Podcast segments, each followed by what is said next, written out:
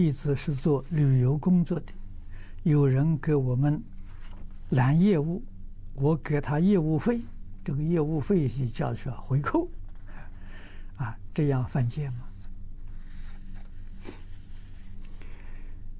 你有没有受戒？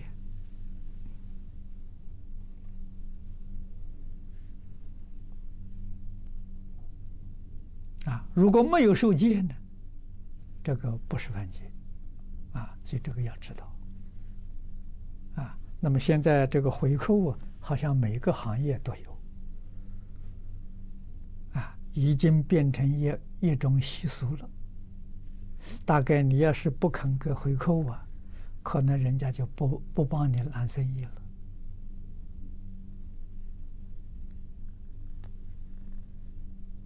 啊，那你想继续经营呢，你就不能不随俗。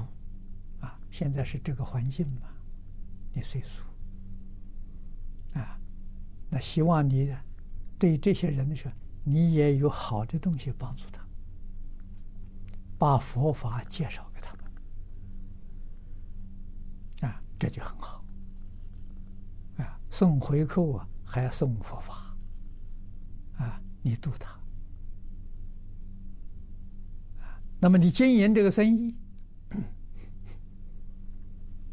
所赚的钱呢，多做一些好事。你像这个，呃，旅游的办旅游的业务，这是一个很好的机缘，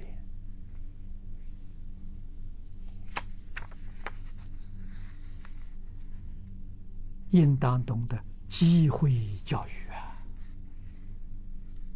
啊，这些旅行的人多半都是会参观啊寺院、庵堂、宗教的这个地方。